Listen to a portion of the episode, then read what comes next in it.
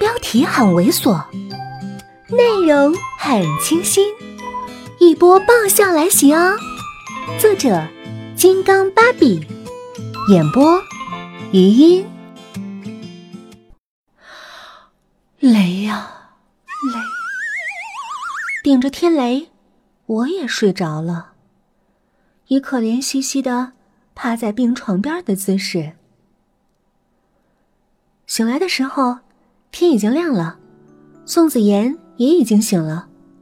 我跑到地下一层去买了早餐，两个人对坐着吃饭。病床上的小桌有些小，我们都盘腿坐着，跟坐东北炕头似的。我开玩笑：“嘿，总经理，你觉得咱们像不像东北二人转的两口子呀？”他勾了勾嘴角说：“是吗？”又是那沉沉的眼神，我忽然觉得有些晕，气氛又暧昧起来了。我估计我有暧昧综合症，一旦气氛开始变甜，我的手脚都不知道往哪搁了。更何况这对象是宋子妍，我顿时觉得手脚都有些发冷，佯装镇定的左右看了看，我傻笑：“哎，总经理。”今天天色好像有点阴呐。宋子妍慢条斯理的喝了口豆浆，才悠悠的开口：“那是因为你没开灯。”我这才发现，我昨天把大灯关了，今天忘了打开，真够糗的。门外传来了嘲笑声，我立即跳下床，拉开虚掩的门，一个人就跌了进来。原来是老爷子，我赶忙扶起他，拍拍他身上并不存在的土。你小心点儿。宋子妍冷冷瞥了他一眼：“你来干什么？”老爷子面色尴尬的左右看了看，立刻又理直气壮的扯了扯自己身上的白大褂：“查房，我是来查房的。”宋子妍慢条斯理的数：“第一，急诊室的医生不负责查房；第二。”早上的查房时间规定是八点，现在才七点一刻。第三，也是最重要的一点，你没带查房记录的文件夹。被拆穿的老爷子面不改色。我来看我孙子也不行啊。看完了，不送。不孝子孙，上梁不正。这家教，老爷子气鼓鼓的走了，我心里多少平衡了些。连对自己爷爷还这样呢，对我这个钱学生现下属，这样也就不为过了。吃完饭，我洗了饭盒回来，护士正在给他准备打点滴，我趁着机会告辞：“总经理，我先去上班了。”“不用。”他一边卷着袖子一边说：“我已经帮你请了假。”“我宁愿被孙经理压迫，也不愿意对着您这张脸呢。”心不甘情不愿的，我也只能待着。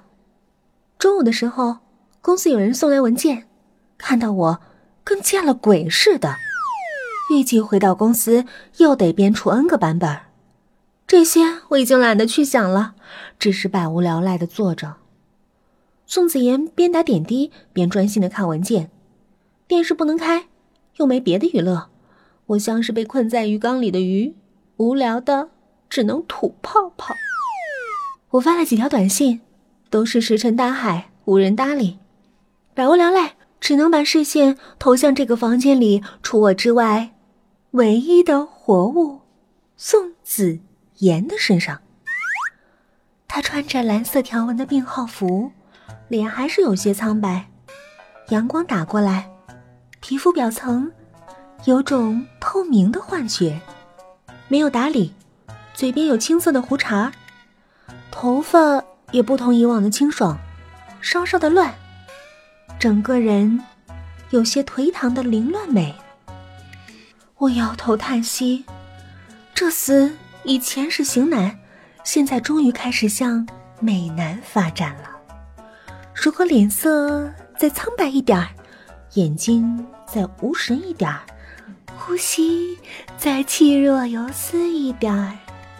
当然，最不能缺少的是衣服上几道口子，露出性感的锁骨，嘴角再有一点干涸的血丝，堪称完美。我脑海里出现了一幅美男濒死的图，越想越美。无论是中毒救急还是摔悬崖，只要能吐血，就是美男。如果是宋子妍，他就要更惨一点，他何该出身王侯世家，京城子弟，意气风发。可惜某一天家门巨变，惨遭灭门，且元凶是他相交多年的兄弟。可怜他被他的姐姐点了穴，藏在了密道之中，只能眼睁睁地看着自己的父母被一刀毙命，而舍命救他的姐姐在他眼前被人 X X O 之后咬舌自尽。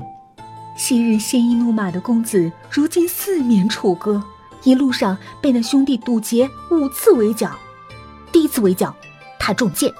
第二次围剿中刀，第三次围剿又中箭，第四次围剿中斧头，第五次直接中无人能解之毒。而这时，他更发现，他心心念念、他唯一惦记的百合花一般的未婚妻，竟然是与他兄弟私通、定下这奸计的罪魁祸首。于心思，他万念俱灰，长啸一声，纵身自万丈悬崖跳下，最后砰的一声，落在了一个。鸟语花香的山谷，此时镜头一直要不停的拉近，拉近，再拉近，给气若游丝身体不能动弹、眼神气糊、脸色苍白、眼神暗淡、不时吐出几口鲜血的他一个超大的特写镜头。我越想越美，忍不住笑出了声。正笑着，就感觉房间里气氛不对劲儿啊。熟悉的冷飕飕的感觉。本集播讲完毕，再见喽。